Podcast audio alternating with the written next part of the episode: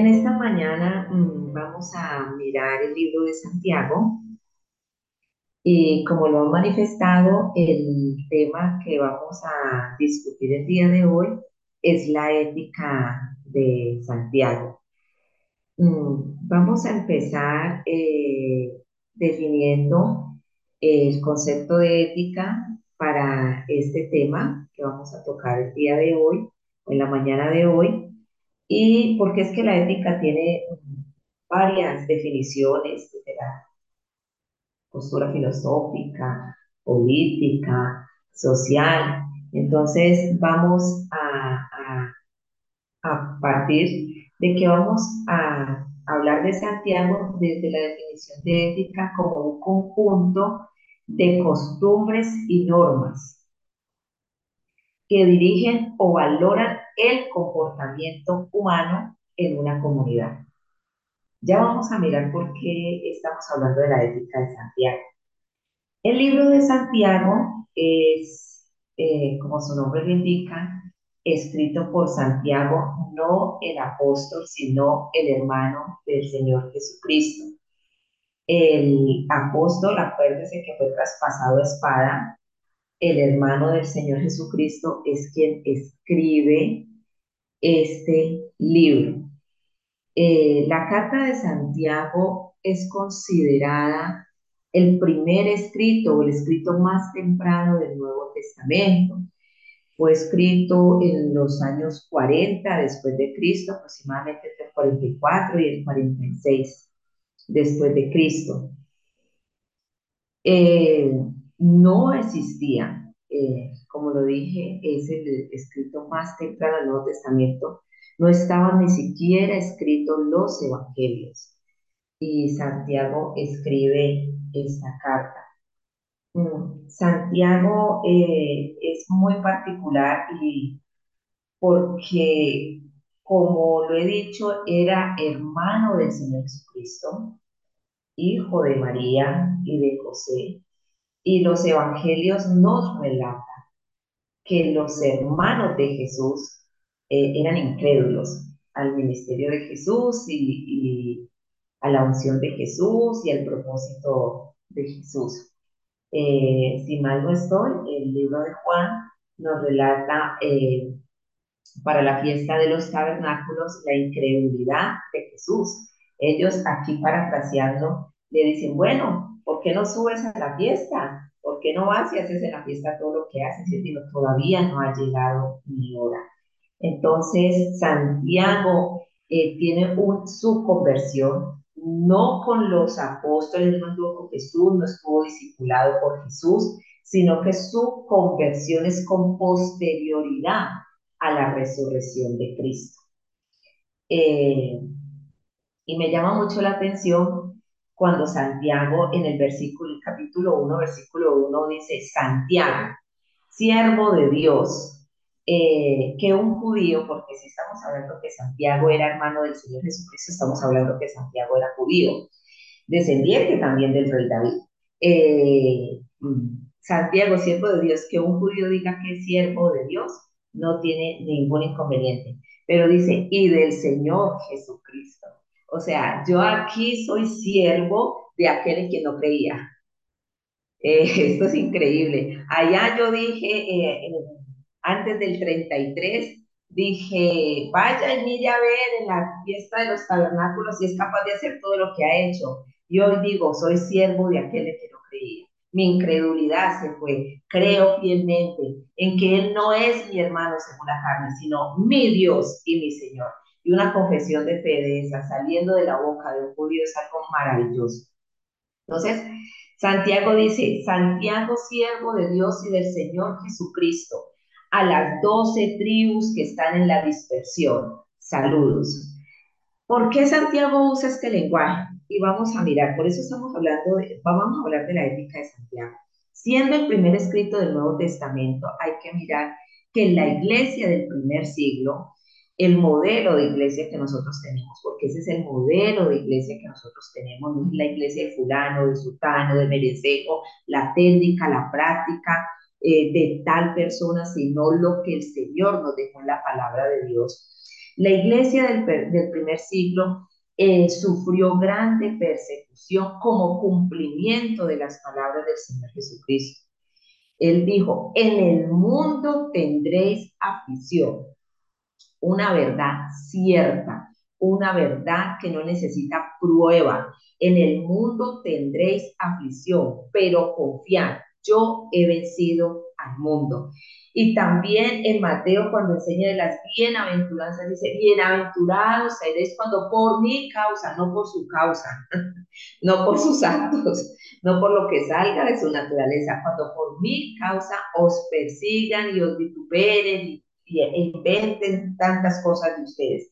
Entonces, la iglesia del primer siglo es marcada por una persecución constante en el, en el tiempo en que Santiago escribe esta carta, la iglesia del primer siglo, que estaba ubicada en Roma, lo que nosotros hoy en día conocemos como Italia, eh, que era la capital del imperio romano, había sufrido una persecución por parte del imperio.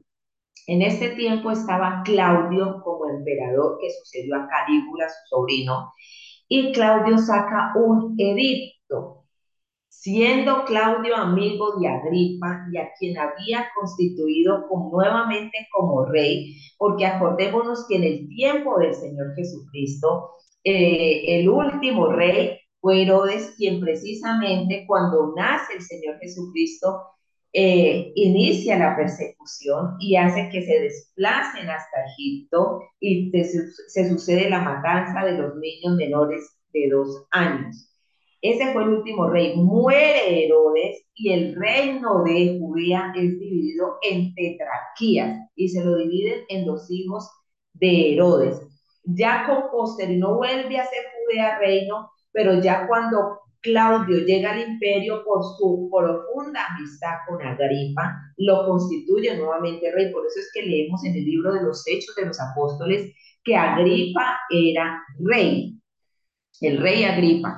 Entonces, siendo Claudio amigo de Agripa, saca un edicto y en el que, en este edicto es, algo, es algo que llama la atención este edicto, le dice a los judíos, miren, yo como emperador voy a respetar los tratados que en antigüedad se hicieron con ustedes. ¿Quiénes? Marco Antonio, eh, César, eh, en el sentido de dejarlos que ustedes puedan guardar las costumbres de sus antepasados, eh, su religión. No hay ningún inconveniente.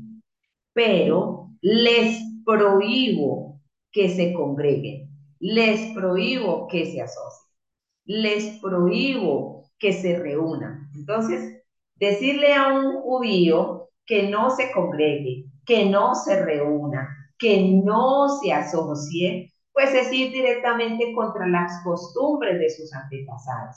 Acordémonos que en ese tiempo ya existían las sinagogas para que se hicieran sus reuniones porque no estaban en, Jerusalén donde estaba el templo, entonces ellos en las sinagogas se podían reunir. Este edicto de Claudio lo que hizo fue que generó una diáspora o una dispersión y entonces salieron los judíos de Roma, de la capital del imperio, lo que nosotros hoy conocemos en Italia, y se dispersaron por diferentes lugares del mundo conocido en el siglo I. Santiago, el hermano del Señor Jesucristo y quien escribe esta carta, eh, después de su conversión se volvió, si no la persona más influyente, una de las personas más influyentes en la iglesia de Jerusalén. Entonces, cuando Santiago se da cuenta de esta situación que están viviendo los hermanos de Roma, porque acordémonos que el Evangelio, como Pablo lo nos lo hace saber en el libro de Romanos, primeramente llegó al judío y con posterioridad al gentil. Entonces, la mayoría de conversos para el, entre la época del 44 y 46 después de Cristo eran judíos.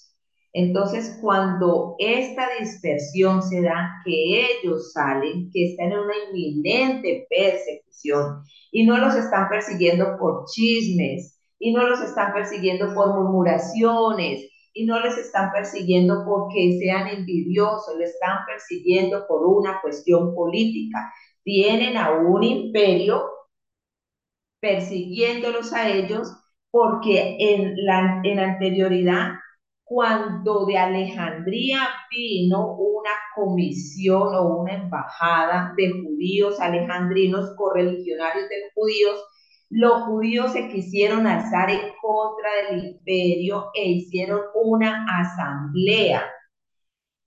Entonces, eh, ellos, como son tan grande en masa y tan grande número, Claudio sabe que no los puede sacar a la fuerza porque se va a causar un disturbio dentro de la ciudad y lo saca mediante un edicto, un edicto muy sutil, donde le dice, no, no, no, yo no, yo no estoy en contra de sus costumbres, pero eso sí, por favor, no se me sigan congregando. Ellos salen. Entonces Santiago les escribe esta carta donde trata puntos textuales o, puntos críticos o claves para el comportamiento de un creyente en medio de la persecución que fue anunciada por nuestro Señor Jesucristo y que es lo que marca la iglesia. A la iglesia de Cristo, a la verdadera iglesia de Cristo, la marca la persecución. Si a él lo persiguieron, a ustedes también lo van a perseguir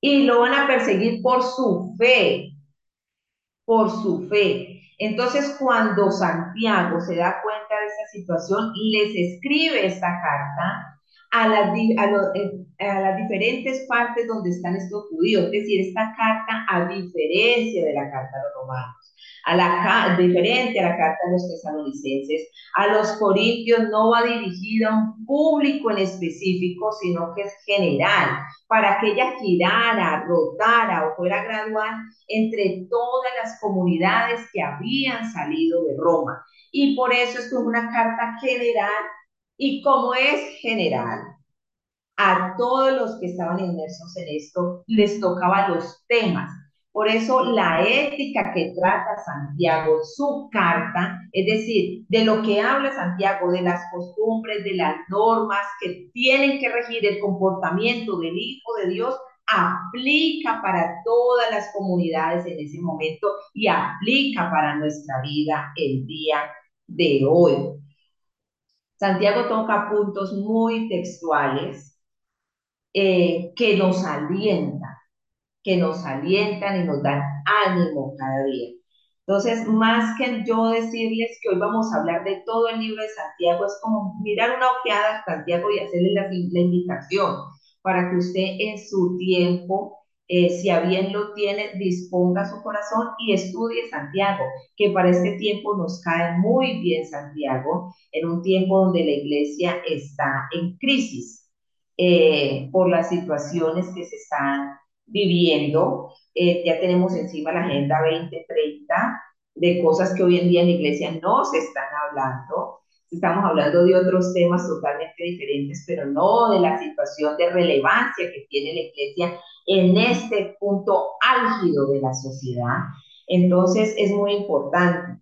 Eh, secularmente hay un libro que se usa mucho en las, en las instituciones de educación que se llama Ética para Amador, que fue escrito por el escritor y filósofo español Fernando Sabater, es un libro que mediante la historia trata temas de, filosofía, de política, de sociedad, para enseñarle a adolescentes la ética.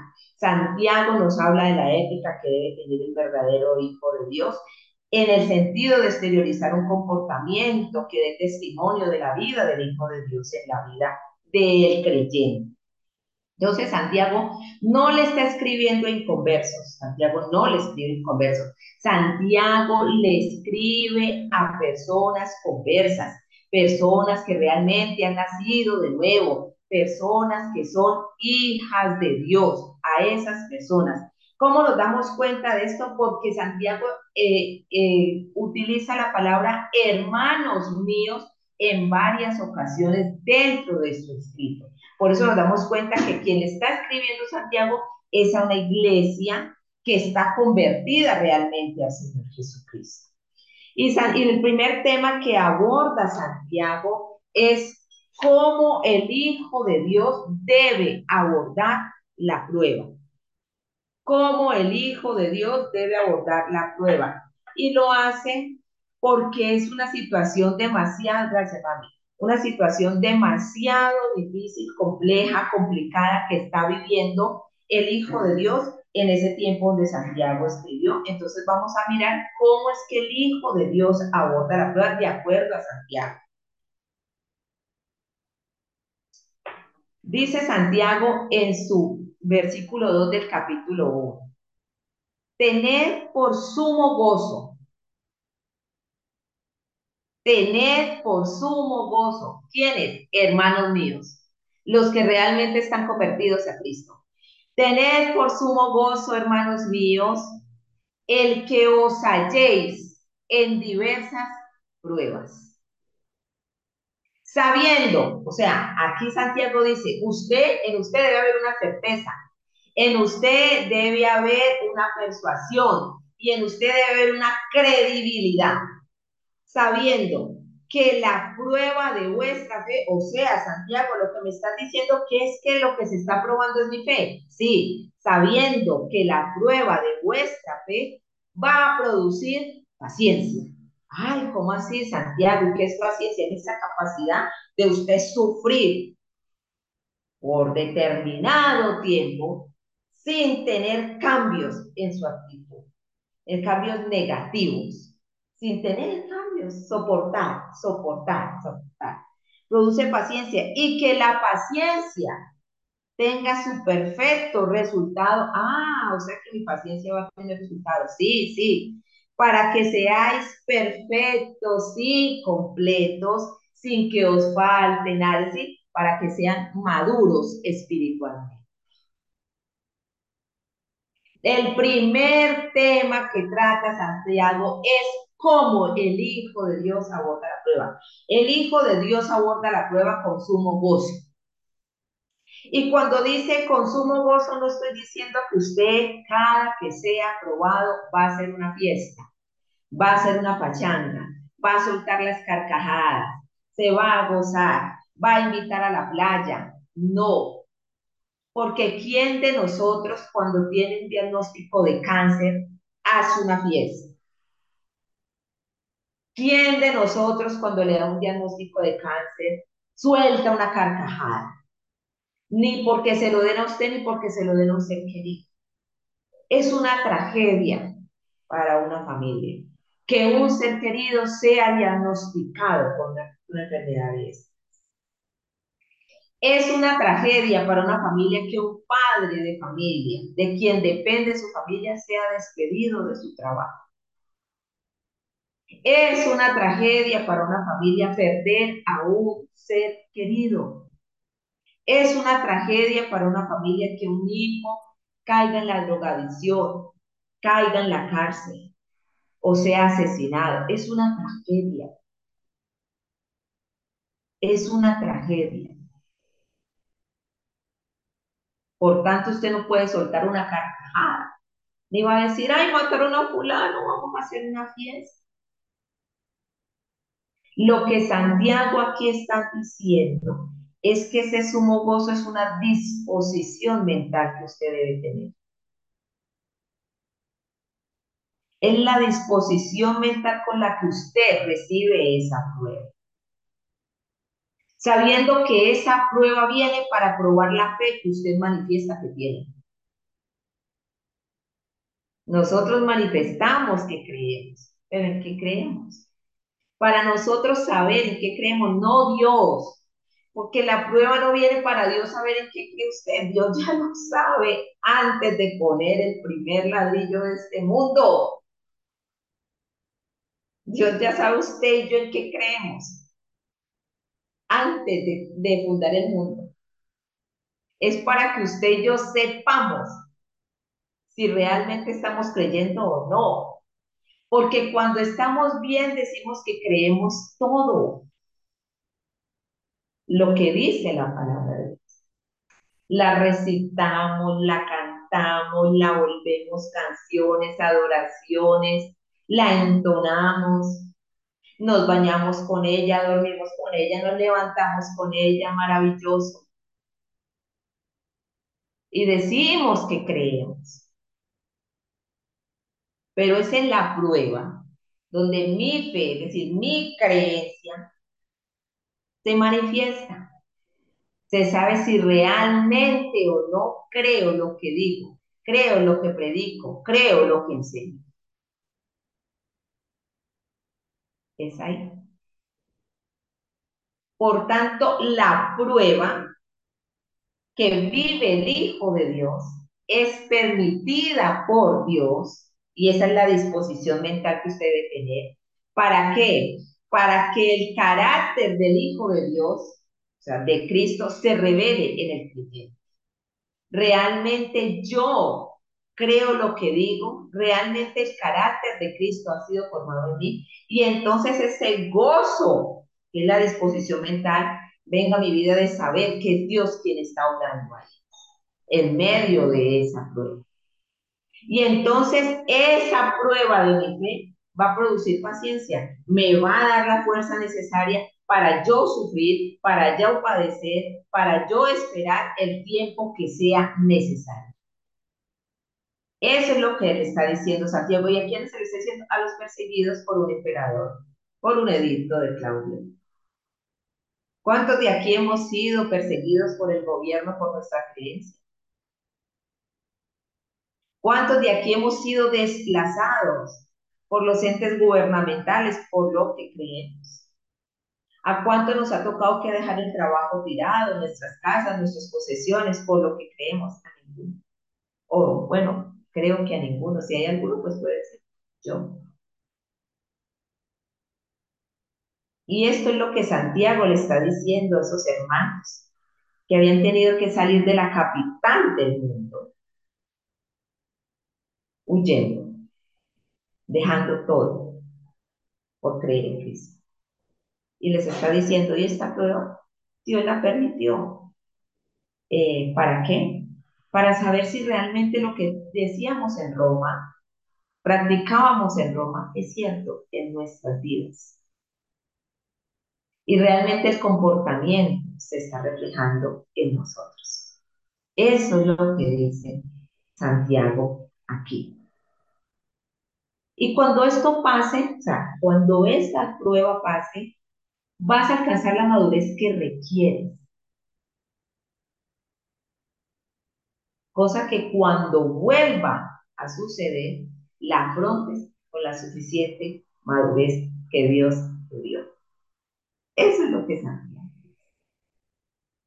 Por eso cuando volvemos a enfrentar una, situa una situación decimos, wow, ya no lo hago como lo hice anteriormente.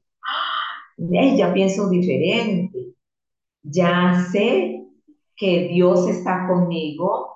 Ya sé, ya estoy persuadida que esto es solo un momento. Ya sé que esto es necesario para mi vida y no estoy como estaba la vez pasada, que me también me sucedió. Eso se llama madurez. Eso se llama madurez. Y Santiago sigue diciendo aquí sobre la prueba, porque está en el mismo pasaje que habla de la prueba. Lo siguiente. Pero si alguno, mire cómo lo dice él, o sea, termina y dice, para que seáis perfectos y completos sin que os falte nada. O sea, que cuando termine la prueba yo voy a terminar con una suficiente madurez. Y dice, pero si alguno, el pero cambia todo el sentido de una oración, pero si alguno de vosotros se ve falto de sabiduría, ¿en dónde? Pues al enfrentar esa prueba. ¿En dónde? Al enfrentar esa prueba. Pero si usted, cuando está en diversa prueba, no la tiene por sumo gozo, está falto de sabiduría, que la pida a Dios. ¿A quién? a Dios, el cual da a todos abundantemente y sin reproche y le será dada. Pero que pida con fe, sin dudar. ¿Quién está hablando de la duda? El que antes no creía. Porque el que duda es semejante a la ola del mar, impulsada por el viento y echada de una parte a otra. No piense pues ese hombre que recibirá cosa alguna del Señor, siendo hombre de doble ánimo, inestable en todos sus caminos. Entonces Santiago dice, mire, es normal que algunos de ustedes, cuando llegue la prueba, no tengan sabiduría para enfrentar. Entonces, cuando yo leía eso, decía, Señor, wow, he enfrentado, hablaba por mí misma, no por ustedes, la prueba mal. Porque en las pruebas, Señor, ayúdame a salir de esto. Ay, Señor, ¿qué hago? Estamos pidiendo al Señor que nos dé estrategias, técnicas, tácticas para salir de esa prueba.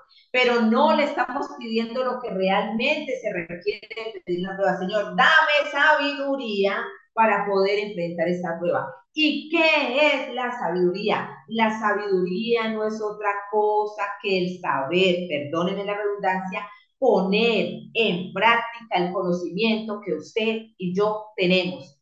Eso es sabiduría, la práctica del conocimiento. Entonces tenemos mucho conocimiento, pero no sabemos cómo ponerlo por obra en nosotros. ¿Y dónde se pone en obra el conocimiento que tenemos de Dios? ¿Y dónde se pone en obra el conocimiento que tenemos del Hijo de Dios? ¿Y dónde se pone por obra lo que Dios ha hecho por nosotros? Pues en la prueba pero no tenemos sabiduría para enfrentar la prueba. Y no tenemos sabiduría para enfrentar la prueba y estamos en la prueba pidiendo cosas totalmente diferentes, pero menos sabiduría. Entonces Santiago le dice, ojo, si usted se pone, perdónenme el término que voy a usar, es normal aquí en Colombia, es un poco ordinario, no se vayan a ofender, eh, como una gallina culeca que no sabe dónde va a poner el huevo cuando tiene la, la prueba es porque le falta sabiduría, ¿sí? Cuando nos ponemos así, todos desesperados, sin saber cómo lo vamos a hacer, ahí usted tiene que hacer un celas. Pare, deténgase. Y no se ponga a inventar. Ay, si yo hago esto, y si hablo con fulano, no, yo voy a llamar a sultano porque somos expertos, me está pasando esto. Ay, hermano, ¿cómo le parecen las que estoy? Ay, Dios mío, ay, esta es la tragedia de mi vida. Hermano, colabore, me ayude, me ore, ayune, vigile, rasgue la vestidura por mí, bañese en ceniza, haga cualquier cosa, pero ayúdeme, hermano, ayúdeme, ayúdeme. Eso hacemos y entonces llamamos a todo el mundo y pedimos oración y no está mal. No está mal, no estoy diciendo que está mal, pero no estamos haciendo lo que dice estoy enfrentando esto, no sé cómo enfrentarlo. No sé, estoy nublada, eh, no puedo ver. ¿Qué hago, Señor? Y voy. Y le digo, Señor, una simple oración, Señor, estoy falta de sabiduría. No sé cómo aplicar lo que tanto tiempo he repetido Necesito que la obra de tu Espíritu intervenga en mi vida, porque no sé cómo afrontar esta situación.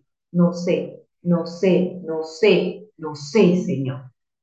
Y entonces es el Espíritu Santo, no era una decir, tome hierbabuena, haga agua de báñese con caléndula para que le baje la inflamación. No es el hermano, es el Espíritu Santo el que le va a decir, lo va a guiar, porque es que los que son hijos de Dios son guiados por el Espíritu Santo de Dios, no por el hermano, no por el pastor, no por el profeta, no por el evangelista, no por el líder, no por el maestro, es por el Espíritu Santo de Dios.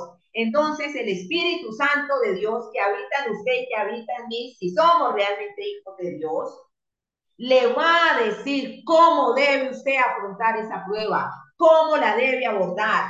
Eso es la obra del Espíritu Santo. Por eso si miramos Santiago, sin que esté escrito Gálatas, por el apóstol Pablo, está citando unas manifestaciones del Espíritu Santo que se van a dar en su vida. ¿Cuáles son? Gozo, fe, paciencia. Eso está diciendo Santiago. Si usted está falto de sabiduría, hombre, pare. No se ponga como una cabra loca. Pare. Y reconozca que no sabe cómo abordar esa situación, que no es un ataque del diablo, sino que es permitida por su Dios y por mi Dios para que el carácter de Cristo sea formado en usted. En ese momento, como somos faltos de sabiduría, eso reprendemos, echamos fuera, bajamos al infierno, subimos al tercer cielo, cuarto, quinto, séptimo, hacemos nudos, desatamos, atamos, de todo hacemos. En la loquera que tenemos porque no tenemos sabiduría. Y la prueba es un momento para esperar en Dios sin decir que si el Espíritu Santo lo guía a hacer hágalo siempre y cuando sea la guianza del Espíritu Santo, no es su emoción ni, de su parecer. Hay un salmo por allá que dice, pacientemente esperé a Jehová. Salmo 40. Y él oyó mi clamor y él se inclinó a mí, dice. Y me hizo salir del pozo de la desesperación y del lodo cenagoso. ¿Qué hizo? Puso mis pies sobre peña y enderezó mis pasos. Porque es que usted fácilmente, si no tiene la sabiduría necesaria para afrontar las pruebas, se puede desviar.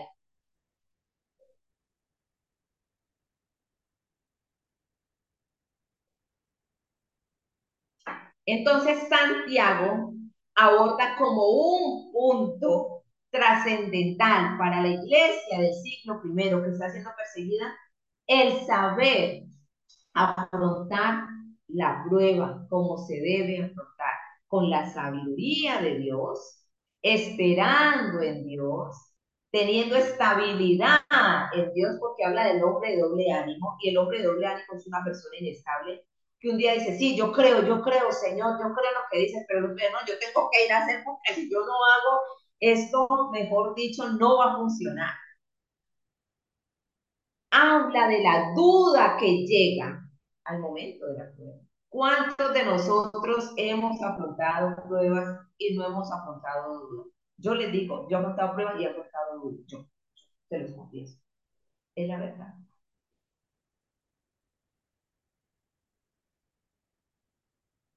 Esa es la realidad. ¿Qué pasa entonces cuando no está la sabiduría de Dios para afrontar la prueba? Pues usted por esa duda se deja bien y hace lo que hace y entonces salen las obras de sus manos y la consecuencia la va a tener que afrontar.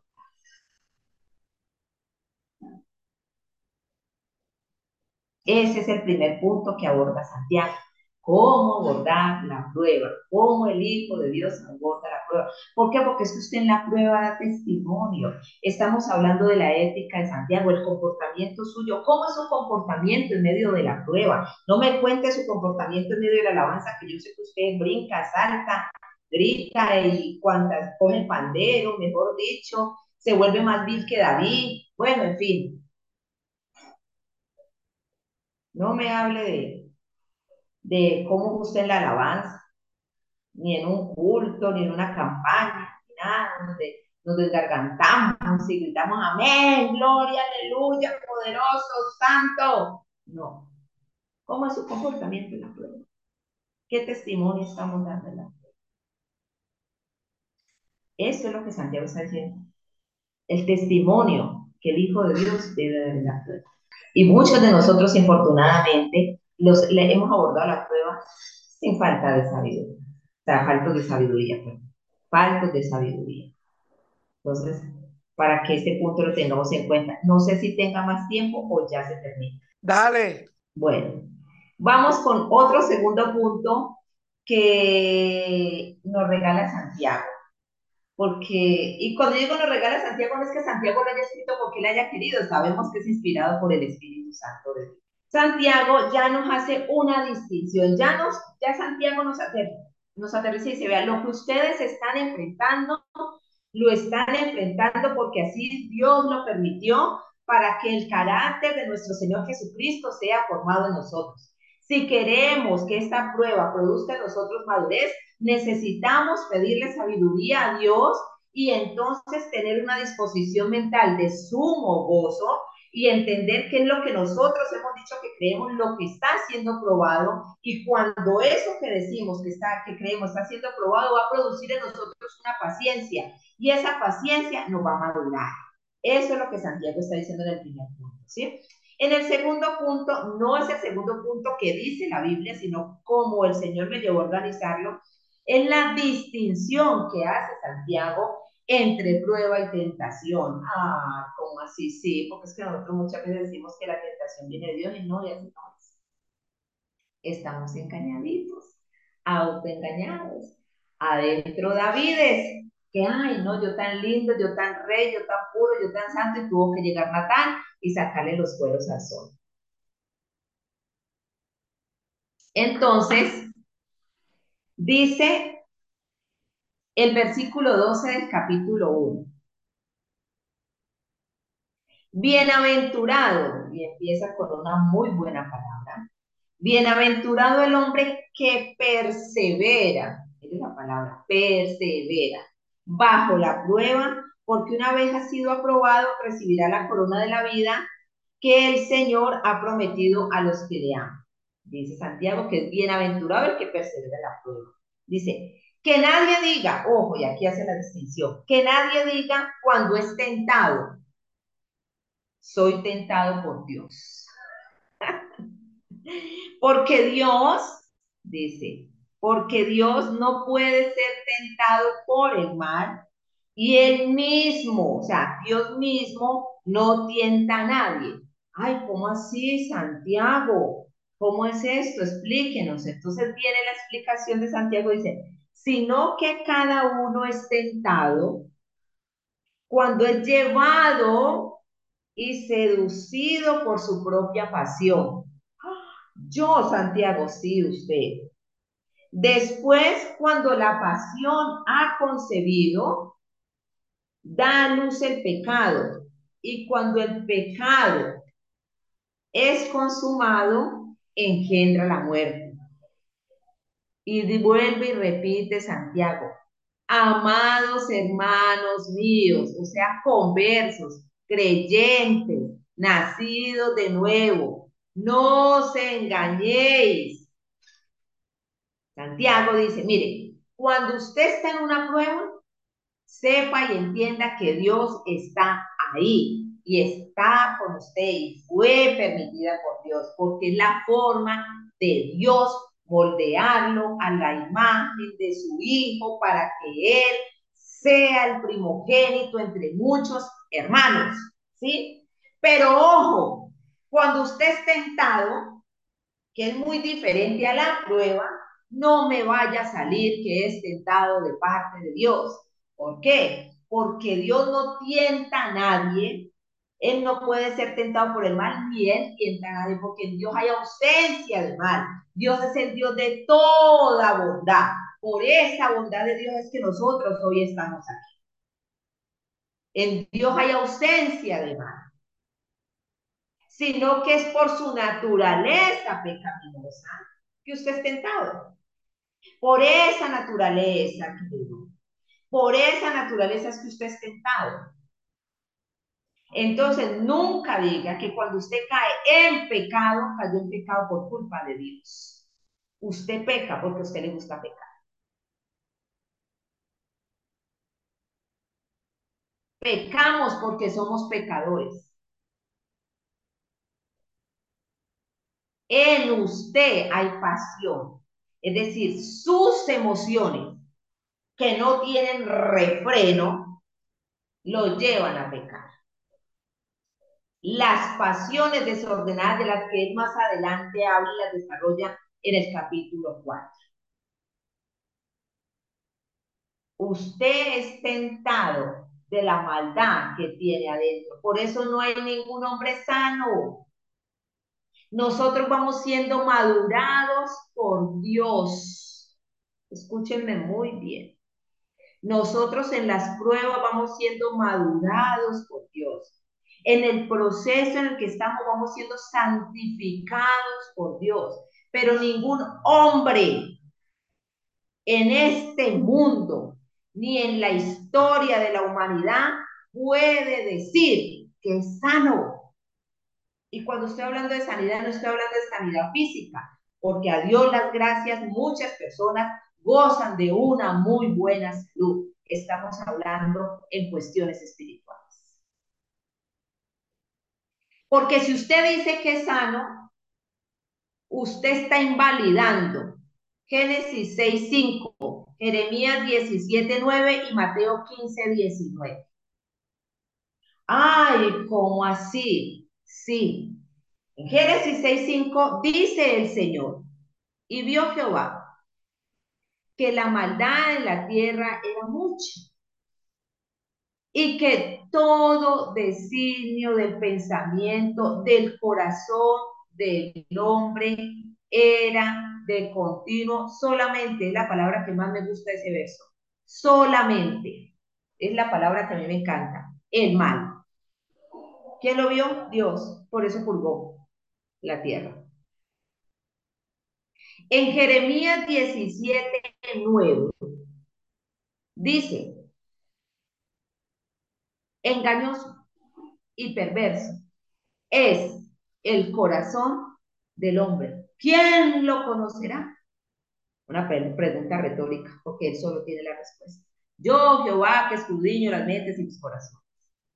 Y en Mateo 15, nuestro Señor Jesucristo en los días de su carne, ¿quién? El Señor Jesucristo, dijo, porque del corazón salen las virtudes, las buenas costumbres, la moral. No, dijo, porque del corazón salen los homicidios, los adulterios, las fornicaciones, las mentiras y etc, etc, etc. O sea, aquí no hay ninguno sano. No hay. Por eso el salmista por ahí decía, líbrame de los que me son ocultos. Por eso Santiago dice, no os engañéis. Santiago está diciendo, ¿por qué entonces Santiago dice? Porque estamos muy dados a creernos buenos, a reclamar que nos reconozcan virtudes, a decir que hacemos cosas buenas y a victimizarnos. No, cuando usted está en una prueba, viene de parte de Dios. Cuando cae en la tentación, es culpa suya, hermano. Pare de contar y si hay algún problema, arranque la hojita de Santiago y San Pero eso es lo que aquí le están diciendo. No hay nada más. No hay nada más que decir. ¿Qué es que yo soy sano? No, yo he sido madurada y la misericordia de Dios me tiene aquí. Y Él me sostiene y me ha santificado en la sangre de su Hijo. Pero yo sana de corazón no soy, porque cuando menos pienso, la perversidad sale de mí. Ay, ¿cómo así? Sí, es la verdad. Es la verdad. Porque tengo pasiones desordenadas dentro de mí. Porque estoy en un proceso de desarrollar el dominio propio que me ha sido dado.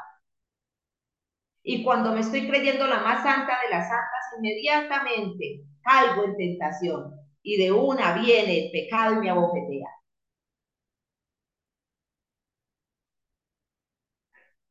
Entonces entendamos que Dios lo prueba y la tentación sale de su naturaleza. No se engañe, no sea como David. No sea como David, que vivió engañado. O sea, algo de la naturaleza humana.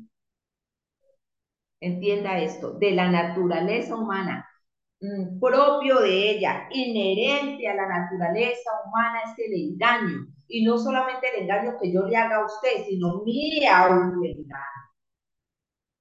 Por eso en una parte dice, no erréis, hermanos, no erréis. Que en otra persona dice, no os engañéis. Dios no puede ser burlado.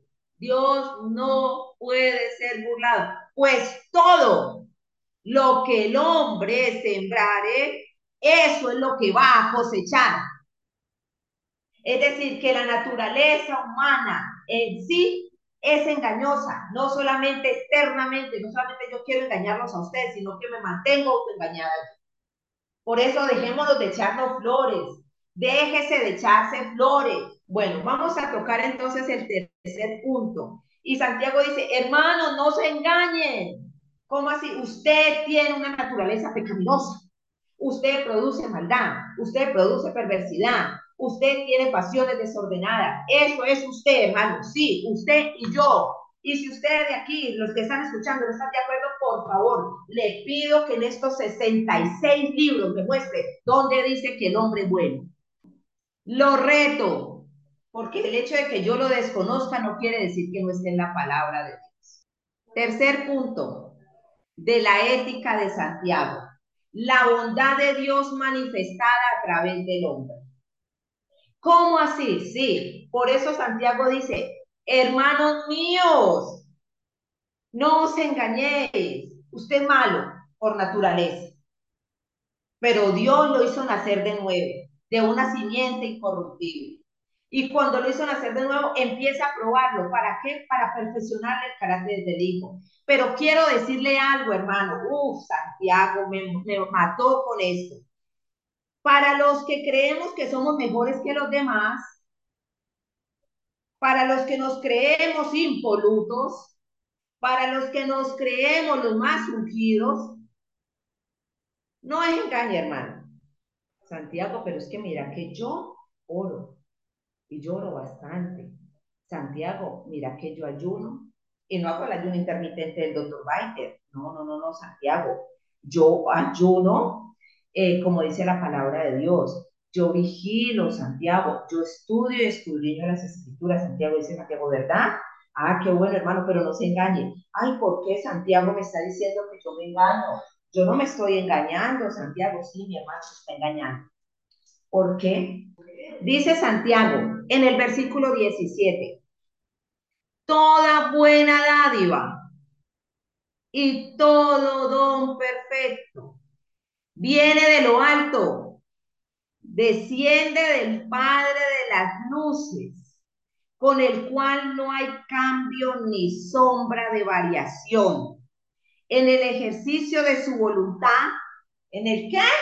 Ejercicio de su voluntad, Él, ¿quién? El Padre de las luces, nos hizo nacer por la palabra de verdad, para que fuéramos las primicias de sus criaturas. ¿Qué está diciendo Santiago? Vea, hermano, es que entienda que cuando cualquier bondad sale de usted, no es de su naturaleza humana, es producida por el poder de Dios y manifestada a través de usted. Entonces, no se engañe, usted sí es malo.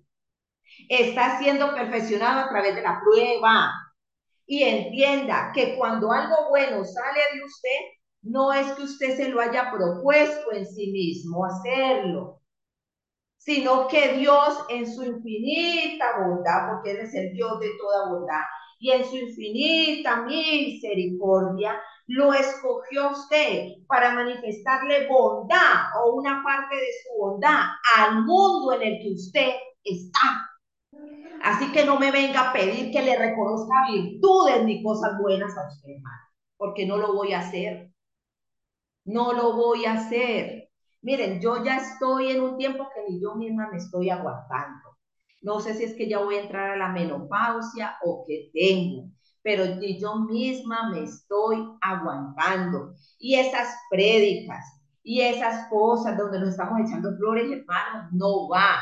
Y usted va a decir que yo soy conflictiva, beligerante, peleona, lo que quiera y puede decir lo que sí, hermano, pero por favor, cuando me diga todo eso, le pido comedidamente que me cite la palabra de Dios, donde dice que usted es bueno por naturaleza, donde dice que toda bondad usted porque usted mismo la produce, donde dice que todo amor sale de usted, donde dice que toda compasión sale de usted, donde dice que todo perdón sale de usted. Dígamelo, hermano. Dígamelo, muéstremelo, enséñemelo, porque yo no lo he visto en esta palabra. Yo lo único que aquí he visto es mi maldad reflejada.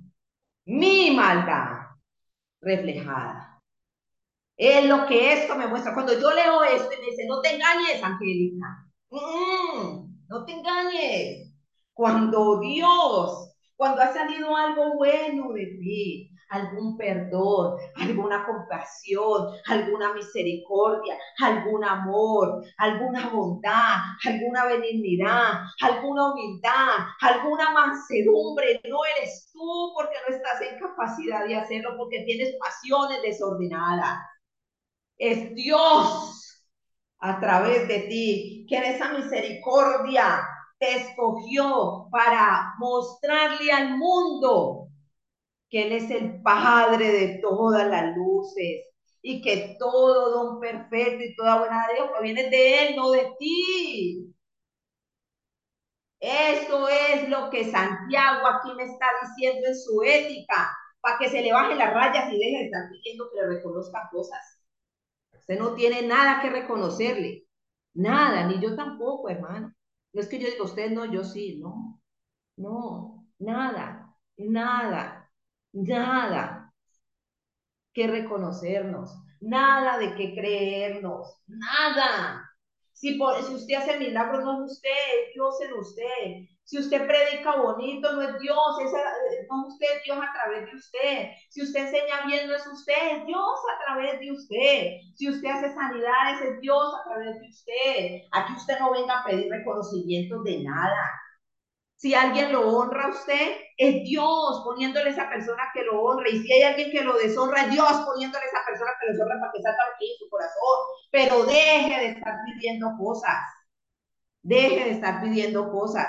Aquí el único digno de gloria, alabanza, adoración es Él, porque uno de sus atributos incomunicables, porque así lo llama la palabra de Dios, es que Él es el único digno de alabanza y adoración. Nada más. Nadie más. Ningún hombre tiene que gloriarse. Ningún hombre tiene que vanagloriarse. El que se gloríe, gloríese en Cristo, en la cruz de Cristo.